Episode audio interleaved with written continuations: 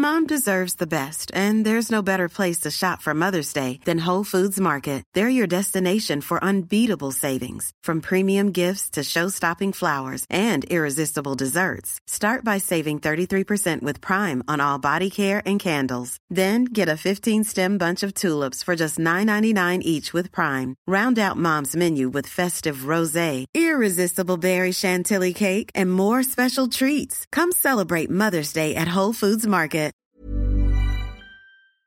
Sans une chose qu'un coureur cycliste doit savoir. 101 Dinge, die ein Rennradfahrer wissen muss. Herzlichen Glückwunsch zu diesem sensationellen Podcast, lieber Tim, lieber David.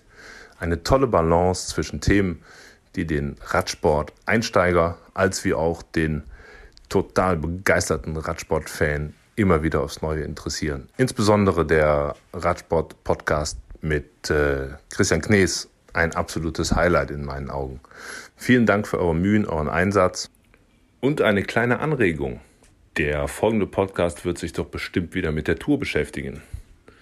Unterhaltet euch doch einmal darüber, was eigentlich mit Hirschi los ist.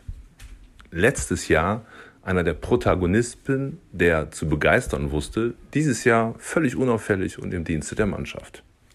Vielleicht bekommt auch Nils Polit ein bisschen Aufmerksamkeit von euch. Ein sensationeller Ritt zum Etappensieg. Und das Ganze noch aus der direkten Nachbarschaft. Genau wie André Greipel, dem es unglaublich schwer zu fallen scheint dieses Jahr. Hier wäre es doch mal interessant zu verstehen, wie ihr die Gründe einordnen würdet. Bis dahin, viel Spaß, weiterhin viel Erfolg und macht weiter so.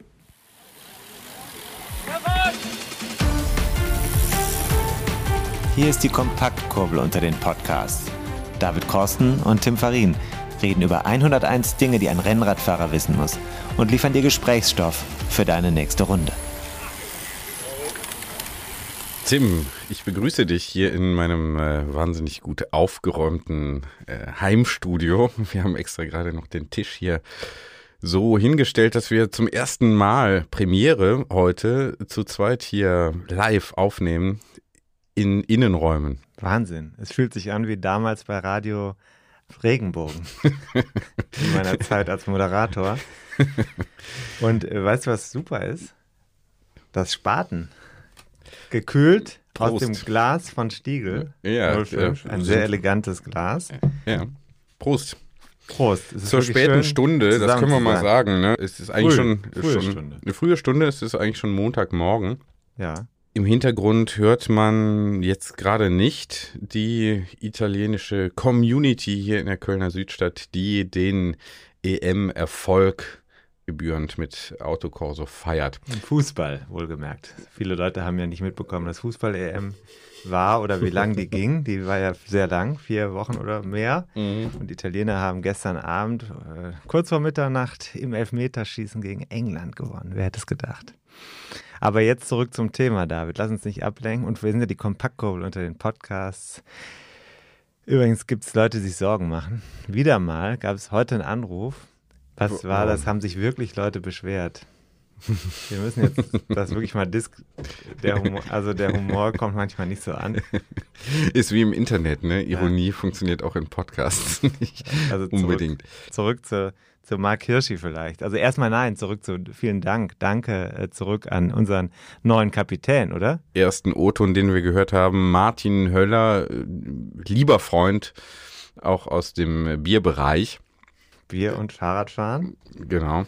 Der aus unserer Sicht natürlich die einzig richtige Entscheidung getroffen hat und nach der Christian Knees Episode, Episode 22, glaube ich, oder 23, irgendwie sowas, äh, das so interessant fand, dass er sich dazu entschlossen hat, direkt unsere Premium-Mitgliedschaft äh, abzuschließen und uns mit 11 Euro 11 oder 11 Euro 11, wie der Kölner sagt, äh, im Monat zu unterstützen. Herzlichen Dank und auch direkt interaktiv Ja. beigetragen und hier für Anregungen gesorgt. Wollen wir das direkt aufgreifen? Absolut. Wie siehst du das denn mit Mark Hirschi dieses Jahr? ja. Ja, bin da eher enttäuscht. Hätte mehr Enttäuscht. erwartet. Ich kann ja Ganz natürlich überhaupt gar nichts qualifiziert Rolle. zu sagen. Mark Ja. Hirschi ist eine Erzähl ganz interessante Person äh, Ja, wie ist dieses Jahr. Mark Hirschi, Schweizer, junger Schweizer Fahrer.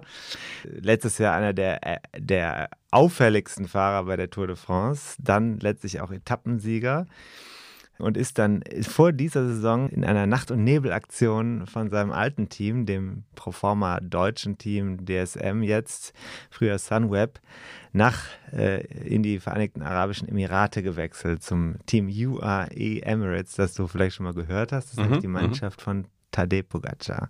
Mhm, mhm. Dorthin ist er gegangen und jetzt ist er von einem äh, Etappenjäger, der also selber das Potenzial hat, an einem Tag aufscheinen zu lassen und davon zu fahren, zu einem geworden, der sich vollkommen aufopfert für seinen Leader. Mhm. So viel kann man sagen. Das ist also ein interessanter Karrieremove, weil man diesem äh, jungen Mann eigentlich zugetraut hätte, dass er gerade bei Eintagesrennen, die wir ja auch schon besprochen haben, also irgendwo in der Audiothek kann man das noch finden. In den Anfangsjahren Jahren Ja. dieses Podcasts. Da ist das alles drin. Und da wäre ja eigentlich jemand gewesen, da ist er auch schon stark gefahren, aber da ist er jetzt nicht, also sein Team hat ihm, glaube ich, ziemlich klar die Order gegeben, du bist jetzt der Mann, der, du verdienst jetzt sehr viel mehr Geld als vorher, also erheblich viel mehr Geld als früher im letzten Jahr. Dafür erwarten wir aber auch von dir, dass du jetzt dich äh, in diesen Dienst des Kapitäns stellst und voll durchziehst Ist das häufig so ein Rollenwechsel? das häufig ist, weiß ich nicht, es ist normal, dass es passiert, aber in der Art und Weise, wie, wie krass das jetzt in, von einem Jahr aufs nächste passiert, das ist schon, äh, das hat schon für, für ja, Aufmerksamkeit gesorgt. Das haben wir auch diskutiert. Ich habe den äh, Hirschi letztes Jahr für Tour, in, also vor Jahresende, kurz vor Jahresende für Tour äh, interviewt, als einen der Protagonisten des Jahres.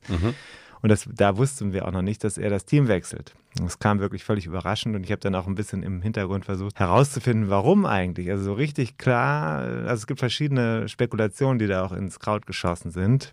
Hieß auch eigentlich, sein altes Team wollte ihn mehr oder weniger loswerden. Äh, warum genau, das würde ich jetzt hier, da würde man viele Fässer aufmachen, aber ähm, am Ende ist er bei einem sehr viel besser ausgestatteten Team und einem, das die Tour de France gewonnen hat. Das ist mal klar. Und dann sind natürlich die Ansprüche auch an ihn, äh, sich für diese Karriereentwicklung dann auch entsprechend einzusetzen. Ja, das würde man so sehen. Also seine Rolle ist klar, das verwundert jetzt den, der letztes Jahr ihn vielleicht als jemanden, der aggressiv gefahren ist und der dann um den Etappensieg gekämpft hat, der das gefeiert hat, wie Martin wahrscheinlich am Bildschirm damals. Und ähm, jetzt ist er in einer anderen Rolle. Das konnte man aber vorher wissen. Also man hat gesehen, ganz klar, alle persönlichen Ziele sind dem untergeordnet. Okay, ja, zweiter Punkt, den der Martin Höller angesprochen hat, Nils Polit. Absolut. Deutscher Ja. Etappensieger. Ist Erst- dir, ist dir auch aufgefallen? Also im, im Sinne von, ist mir aufgefallen, äh, ein bisschen die Berichterstattung habe ich verfolgt. Ja, der ist ja, wie Martin gesagt hat, hier bei uns aus der Gegend. Ne? Das ist natürlich nochmal besonders äh, schön. Der ist, äh, also Kölsche Jung, ist, äh, kann man sagen, ist er auch, aber er wohnt, glaube ich, in Hürth. Die Familie wohnt auch in Hürth. Vater wohnt manche auch in Hürth. Junger Mann, sehe ich, 27. Ja, der ist noch, ja, jetzt ist natürlich so die Sache, ne? Also der hat jetzt zum ersten Mal so eine große Etappe gewonnen. Der hat seit vielen Jahren, äh, hat man gesagt, der hat das Potenzial, der hat auch schon wirklich richtig starke Rennen gezeigt. Aber äh, bei der Tour hat er noch keine Etappe gewonnen und bei, bei solchen Rennen, er hat ganz häufig Situationen gehabt, wo er in einer guten Gruppe unterwegs war und am Ende das doch nicht geschafft hat. Ist halt auch nicht so einfach. Ne? Den Nils Pollitt sieht man hier, wenn man äh, trainieren fährt, sieht man den, also wenn du jetzt demnächst mit mir rausfährst, dann sieht man den unter der Woche immer wieder, äh, auch gerne mit André Greipel zusammen, äh, da rumfahren. Also von Hürth nach Westen oder so Richtung Eifel oder so da durch das Flachland auch. Da kann man die treffen und dann ist echt zu sehen, das muss ich dir mal sagen. Ich habe den, ich habe ein paar Mal den vor mir gehabt. Und der hat echt einen solchen Spaß am Radfahren. Das äh, ist einem völlig klar, dass das einer ist, der so, das sieht aus wie ein kleiner Junge. Also als ich den da gesehen habe, dass der einen solchen Spaß dabei hat, dann war da irgendwann mal, habe ich den hinter einem Laster herfahren sehen, wo der versucht hat, den noch zu kriegen, Windschatten zu fahren. Und das sind so Eindrücke, wo du sagst, das ist einfach cool. Die Leute, die machen das und sind da total begeistert. Und dann ist mir noch aufgefallen, also das darf ich ja sagen, die Zähne, die Frontzähne oben. Also die sind so weiß und so auffällig. Mhm. Da muss ich jedes Mal, also ist ja nicht von der Hand, Hand zu weisen, dass Rennradfahren gefährlich ist, aber irgendwie habe ich das Gefühl, dass da ist schon mal was passiert. Hm. Dann sah ihn so da in das Ziel preschen und er hat wirklich diese Zähne so rausgefletscht.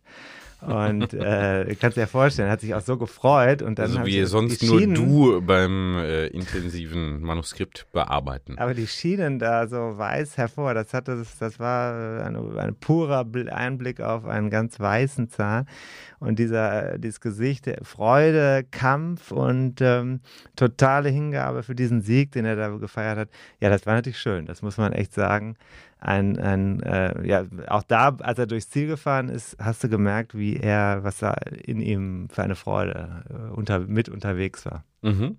Äh, du hast André Greipel schon angesprochen. Der hat uns exklusiv einen äh, kleinen O-Ton geschickt. Sogar Oder jetzt gerade nach dem Elfmeterschießen. Jetzt gerade noch, ne? Ganz äh, aktuell, ein äh, bisschen länger sogar. Ja. Also, hören wir aber mal komplett, ne? Also der gibt auch seine Einschätzung was ihm so aufgefallen ist in der vergangenen Woche der Tour. Mhm. Am Ende muss man sagen, dass, äh, wie man es so sieht, ist es ein Sprintersterben. Wenn man einen schlechten Tag hat, ist man raus. Kev fährt sehr beeindruckend berghoch, muss man einfach sagen. Also so habe ich ihn noch nicht so oft in, in meiner Karriere gesehen, dass ich äh, einen Mark Cavendish so gut berghoch fahren sehen habe. Dann ist mir noch aufgefallen, dass ähm, die taktischen Dinge manchmal sehr undurchsichtig sind. Also klar sind immer viele Spitzengruppen ähm, vorne, vorne unterwegs und so weiter, aber ja, am Ende ist natürlich die Etappe beziehungsweise das Profil ziemlich äh, ja, Rennen, Rennen aber ähm, dennoch muss ich manchmal sagen, dass äh, ich nicht verstehe, dass andere Teams so um Platz 2 jetzt fahren und abwarten einfach unterwegs sind und ja, ich glaube, einfach akzeptiert haben, dass UAE bzw. Pogacar einfach unschlagbar ist. So kommt es mir rüber. Dann ist mir auch noch aufgefallen, dass äh, ja nicht richtig durchgegriffen wird äh, von den Kommissären. Ähm, Nasser Bohani andere Sprinter sind auch äh, oder andere Fahrer, die natürlich auch mal einen schlechten Tag haben, sind auch am Auto gehangen und äh, ja, ins, im Zeitlimit ins Ziel gekommen. Ähm, und Kommissäre haben dort, glaube ich, beide Augen zugedrückt. Da muss man auch noch mal sagen, dass äh, wir ja auch auf Straßen unterwegs gewesen sind mit Schotter. Äh, und gerade der gestrige Tag, also nach Andorra, waren die ersten 18 Kilometer ja berghoch, aber dann 18 Kilometer bergab mit zum Teil Schotter. Ähm, das war schon sehr grenzwertig, dass wir auf der Straße Rennen fahren gelassen wurden. Also schon sehr traurig gewesen, beziehungsweise war das Feld mm, ja, in dem Sinne so weit, dass man gesagt hat, okay, äh, Nicht-Angriffspakt. Die Gruppe war zwar schon weg, aber wir sind verhalten die Abfahrt berg runtergefahren.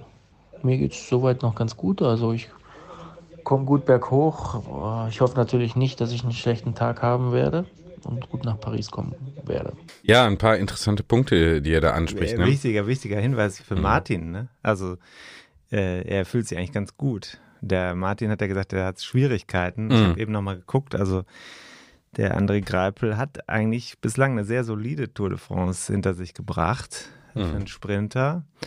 Und äh, es sind ja viele Sprinter, das sagt er ja, Sprinter sterben, das sind ja nicht die, du kennst das ja aus dem Buch 101 Dinge, die ein Rennradfahrer wissen muss. Es gibt ja unterschiedliche Typen von Fahrern. Das sind ja die, die die großen Schwierigkeiten haben, die Berge hochzukommen. Ne? Mhm.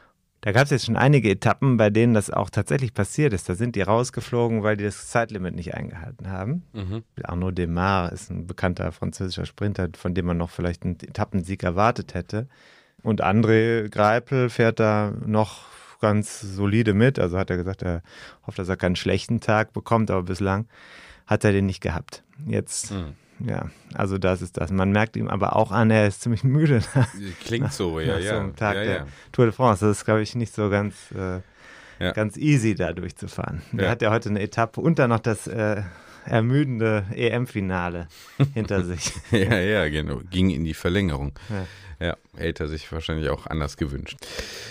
Ja, und aber auch vor allem den äh, Punkt finde ich interessant, ähm, so sein Eindruck, dass da die Teams nicht mehr richtig angreifen, weil da eben der Pogacar so weit Ja. einfach Vorsprung hat und mm, er das vermisst, ne, dass man da sagt, äh, um Platz zwei wird jetzt auch eben noch ordentlich gekämpft. Ne? Ja. Teilst du den Eindruck? Oder? Ja, das ist, also klar, die werden irgendwann, also sie werden auf jeden Fall, hat man den Eindruck im Moment, die greifen nicht mehr auf Platz 1 an. Das sind jetzt ja fünf Minuten Abstand, das ist schon eine ganze Menge. Dann gibt es auch noch ein Zeitfahren, bei dem Pogacar eigentlich nicht zu schlagen sein wird am Ende. Das heißt, jetzt hat man diese Sache, das war vor einer Woche ja schon so und jetzt ist es genauso geblieben. Es ist eine Desillusionierung für alle, die sich eine spannende Tour erwartet hatten. Und ähm, äh, die, diese Beobachtung ist absolut richtig. Ich habe eben versucht, einem niederländischen Kollegen einen O-Ton zu entlocken, extra für uns, exklusiv für den O-Ton. Ich habe gesagt, warum wird Wingegaard, der Däne, noch die Tour de France gewinnen? Und der hat gesagt, er wird die Tour de France nicht gewinnen. So, äh, also auch das haben wir nicht geschafft, da jemanden zu provozieren.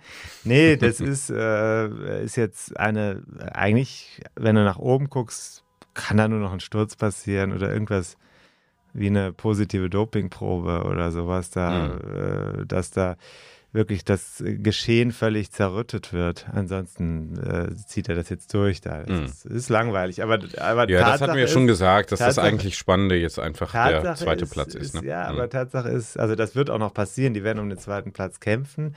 Aber im Moment hätte es ja darum gehen können, den, äh, den in Grund und Boden zu attackieren. Mhm. Heute zum Beispiel hätte man den in Grund und Boden attackieren können. Es gibt noch zwei Bergankünfte. Die Hoffnung stirbt zuletzt, das weißt du ja. Aber wahrscheinlich nicht. Also ich hatte den Eindruck, André Greipel, der ja nun ein paar Jahre länger sich mit Radsport beschäftigt als wir beide zusammen, hat auch nicht die Hoffnung, dass da noch was wirklich Spannendes vorne passiert. Und äh, Äh, Prost. Ne? Prost. Spaten immer noch Spaten. äh, hier. seit Hm? 1894, das ist das älteste Münchner Helle, hättest du es gewusst? drauf. 1894 habe ich gerade nachgeguckt. Gab es schon Radsport-Weltmeisterschaften, allerdings auf der Bahn. Ah. In Antwerpen. Es wurden drei Wettbewerbe ausgefahren und es gab, ich glaube, der erfolgreichste Fahrer war ein Teilnehmer aus dem Deutschen Reich. Mhm. Die Farbe war damals schwarz-weiß-rot. ja, ja. Spaten, lass dir raten. Lass dir raten, Spaten. trinke Spaten. Auch potenzieller Sponsor wie immer. Bier spielt ja hier ähm, eine regelmäßige Rolle. So, äh, zurück zum Sportlichen. Äh, Wollen wir nochmal eine Ja, äh, Einschätzung? Äh, stopp, äh, das, Entschuldigung. st- Zum Sportlichen, was ist dir aufgefallen bei anderen zuletzt? Ist mit der, also seine Einschätzung, dass die da nicht so genau hingucken, ne, finde ich ganz interessant. Also wirklich so, Mhm. manche werden durchgezogen, da ein Widersacher fäng, hält sich am Auto fest und kommt noch im Zeitlimit rein. Die Gefährdung der Fahrer, das hat sich jetzt durchgezogen. In diesen Abfahrten, da, Mhm. ich habe das heute gar nicht äh, da so genau gesehen, die Abfahrt, weil ich mit meinen Kindern da während der Abfahrt im Kletterwald mich befand. Ja, Gut, gut. äh, um die Frau arbeiten zu lassen am Sonntag. so ist das. Aber äh, Ja, ja. na, das ist natürlich ganz äh, entscheidend. Also da einfach Risiken so bewusst in Kauf zu nehmen auf Straßen und dann auch das Verhalten nicht äh, vielleicht so ein bisschen zu steuern. Das ist äh, im Zweifelsfall lebensgefährlich. Ne? Mhm. Ja. Das war ja öfter schon Thema. Hat man ja auch hier gesagt, dass die Stürze schon auch mit der Streckenplanung zu tun haben. Ist vielleicht auch nochmal eine eigene Folge wert, dass man mal guckt, mh, wie hat sich das eigentlich äh, so entwickelt im Lauf der Jahrzehnte? Ist da auch so ein äh, Wettbewerbsdenken bei den Planern, ne? höher, schneller, stärker, muss es ja heißen, bei der Tourplanung gegeben. Ja, also da immer höheres Risiko zu fahren, um vielleicht da auch mehr mediale Aufmerksamkeit zu kriegen, vielleicht auch durch spektakuläre Stürze. Ne? Das wäre so ein Verdacht, den man hegen könnte. Sollen wir nochmal eine sportliche Einschätzung hören? Auch von einem unserer treuen Ich bin Unterstützer. gespannt, was jetzt kommt. Ja. Am meisten beeindruckend war dann aber in der gesamten Woche natürlich die 13. Etappe und die Einfahrt in Carcassonne, bei der teammäßig äh, Cavendish in Rechtsstellung gebracht wurde. Und der hat dann tatsächlich, trotzdem er da von allen Seiten bedrängt war, hat er sich irgendwie da durchgewurschtelt und hat dann wirklich nochmal gezeigt, wie viel Erfahrung dann ausmacht im Leben, um wirklich mit einer, mit einer, ja, ist ja wirklich äh, ganz, ganz knapp vorbeigezogen, aber es, es war schon natürlich ein schöner, schöner, schöner Moment, wo man dementsprechend gesehen hat, dass die Erfahrung dann gewonnen hat. Die Erfahrung hat gewonnen. Siehst du auch so? Erfahrung hat gewonnen. Du hast jetzt mal wirklich, du hast dich ja vorbereitet auf diese Sendung. Ja, du hast eben irgendeine Äh, Zahl da aufgeschrieben. Sportlich, Zahl, sportlich nicht. Zahl, ich, genau, das ist, das ist die einzige Zahl, die ich mir aufgeschrieben habe. Das ist die 34. 34, ja. Ja. Was ist das? Ja, naja, das ist ja die Nachricht eigentlich auch gewesen. 34 Etappensiege bei der Tour de France hat äh, Cavendish. Ja, Mark Cavendish hat ja der André errungen, Greipel auch da äh, schon ähm, angesprochen, ne? Dass er stark unterwegs ist. Ja. ja. Das ist natürlich sein ewiger Widersacher, das ist, darf man nicht vergessen. Also dass die beiden haben ja quasi den Einstieg in die Karrieren gleichzeitig gemacht. Mhm. Und beides sind äh, Sprinter, zwar, sehen zwar unterschiedlich aus, aber sind genau im selben Beritt unterwegs, den letzten Metern eines Mhm. Rennens. Und jetzt ist Cavendish da dieses Jahr aufgetaucht wie ein U-Boot aus dem Nichts, ja, und schießt einen nach dem nächsten ab. Und das ist schon spektakulär. Jetzt hat er diese 34 Etappen bei der Tour de France gewonnen. Und damit gleichgezogen mit, Eddie Merckx. naja, Folge 18 dieses Podcasts, glaube ich. Sollte man nochmal nach hinten spulen. Kann man nochmal in der Audiothek, in der Audiothek äh, nachhören. Ich versuche das auch ein bisschen zu Leuten verständlich zu erklären. die mit dem, die mit dem Medium-Podcast bisher noch nicht so in Berührung gekommen sind. Das muss man, ich versuche das manchmal zu Ich erklären. mal Das, gerade bücken, warte mal. Ja, da ist irgendwas runtergefallen. das macht ja nichts. Ich weiß nicht, was es war. Ich sehe das nicht mehr. Mein Stift. Ah, ja, so. So, der Stift, genau. Hier, also man kann das mal sagen. Ich finde, Wir stehen Tim, ja auch. übrigens, Tim, ich finde, also wir stehen hier und ich finde, du siehst unheimlich frisch aus, trotz dieser frühen Stunde oder gerade wegen dieser frühen Stunde. Warst du irgendwie beim Friseur oder? Wir haben uns einfach lange nicht gesehen. Ja, Aber du klar. auch, du hast ja gesagt, du hast vier Stunden geschlafen heute. Ja, ich habe noch sehr lange Serien geguckt ja, in der letzten Nacht und äh, äh, da den Schlaf, den ich hätte haben können, einfach äh, Hast du morgen. Ignoriert. Du morgen. Ja, ja, ja, ja. Aber Regeneration, das ist ja auch äh, eigentlich ein Thema, das ist ja auch, steht ja auch im Buch, sehr wichtig. Ne? Also deswegen morgen Ruhetag, also heute ist schon Ruhetag bei der Tour de France. Ja.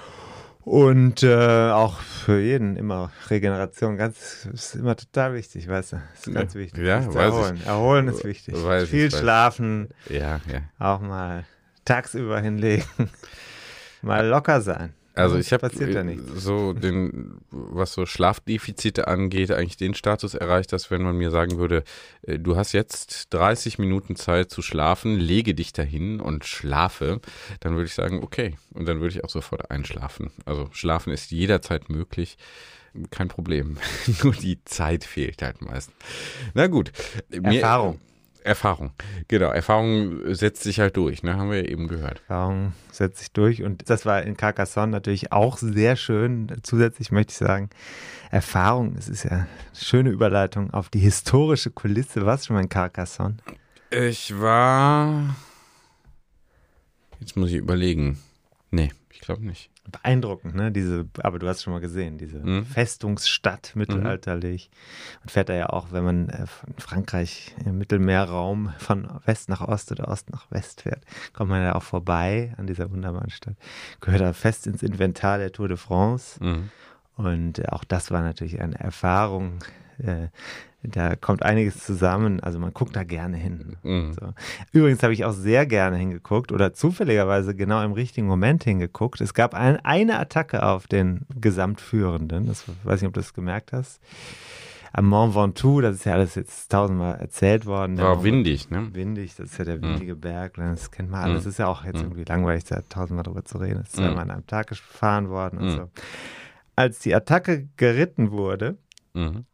Hing eine Fahne im Wind Mhm. oben an der Straße. Mhm. Und diese Fahne Mhm. hatte das, das Wappentier unseres Ver- Fußballvereins Ja. und die Farben rot und weiß. Ja, ja. Wie kommt das? Das. wirst du mir jetzt erklären. Ja, da muss ja ein äh, Fan des ersten FC Köln an der Strecke gestanden haben und genau den richtigen Moment erwischt haben, um dieses Vereinsdevotionalium, heißt das so? Devotionalium, ja. In, Mhm. die, in den Wind ja, zu platzieren. Also es Mhm. war, sah gut aus. War das gelbe Trikot und die Fahne unseres Vereins. Auch das muss man mal sagen, auf wie vielen Kanälen wir hier parallel unterwegs sind. Du hast ja bei Twitter da schon gemutmaßt, dass eben äh, vermutlich auch diese Fahne des ersten FC Köln Hm. äh, den Angreifer eben zur Attacke überhaupt erst inspiriert hat. Meinst du, dass ein Däne, ein junger Däne weiß? Ja, wahrscheinlich schon. Wahrscheinlich, wahrscheinlich hat er die weiß-roten Farben gesehen und dann so im, im Tunnel gedacht, äh, es handelt sich hier um die dänische Nationalflagge. Aber das war eigentlich so für mich der relevanteste Moment der vergangenen Woche. Mir ist, ich habe noch so eine Mikrobeobachtung gemacht, für die mich jetzt die Insider wieder auslachen werden. Aber äh, da wir ja hier auch äh, ein bisschen Dauerwerbesendungen sind für das Buch 101 Dinge, die ein Rennradfahrer wissen muss. Eins dieser Dinge ist nämlich auch das Zeichen geben. Und das ist mir aufgefallen, äh, wo du eben auch schon Carcassonne angesprochen hast.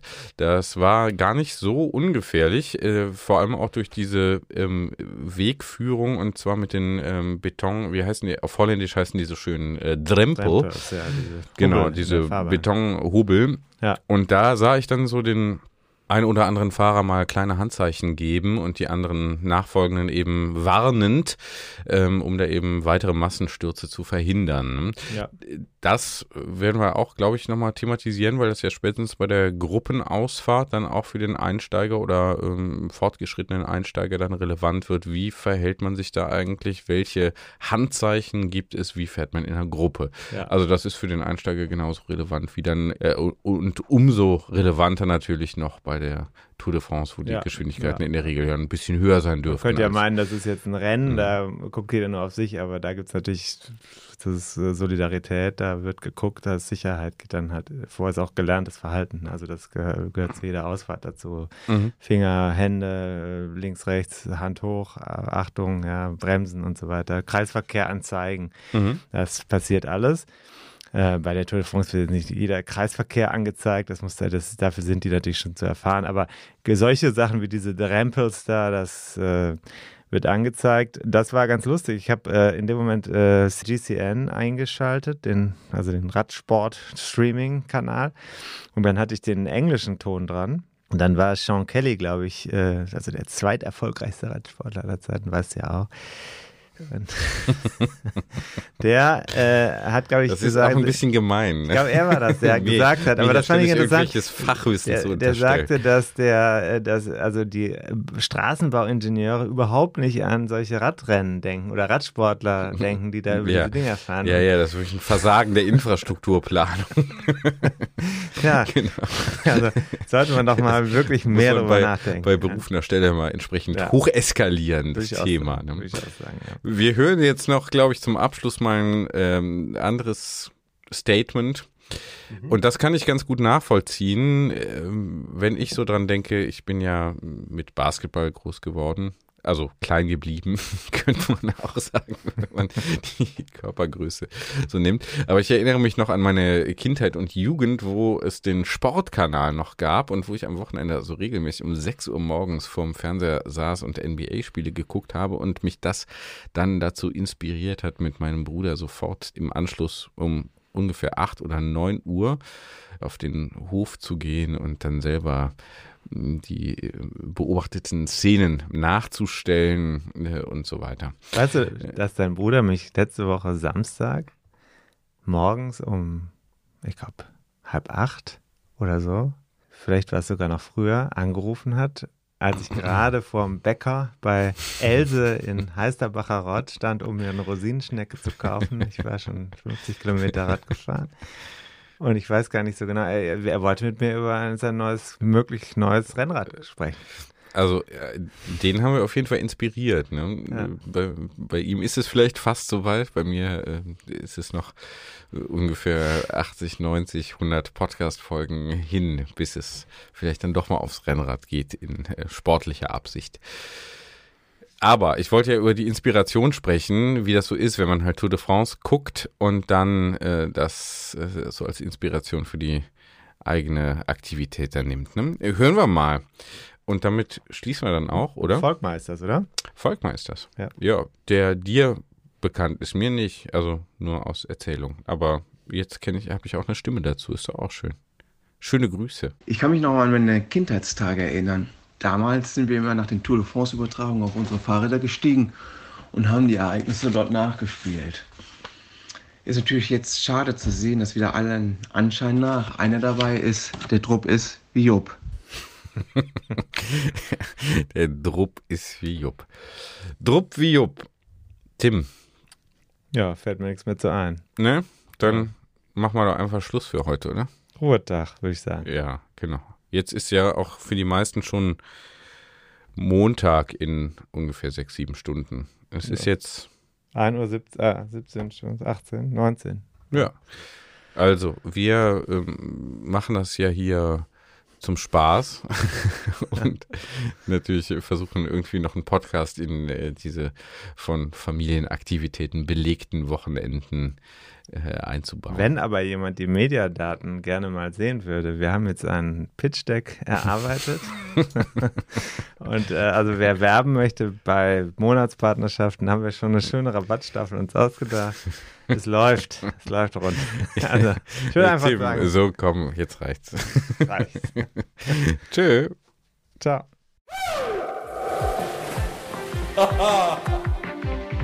Und da sind wir schon im Ziel dieser Episode von 101 Dinge, die ein Rennradfahrer wissen muss.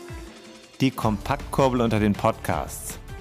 Hast du Lust auf mehr Wissen, mehr Anekdoten, mehr Spaß und Inspiration für deine nächste Radtour? Dann kannst du ja mal nach dem Buch schauen. Das gibt es natürlich in gedruckter Form und als E-Book vom Verlag Bruckmann. 101 Dinge, die ein Rennradfahrer wissen muss. Überall, wo es Bücher gibt. Also im Handel und im Internet. Wir sagen Kette rechts und bis zur nächsten Ausgabe.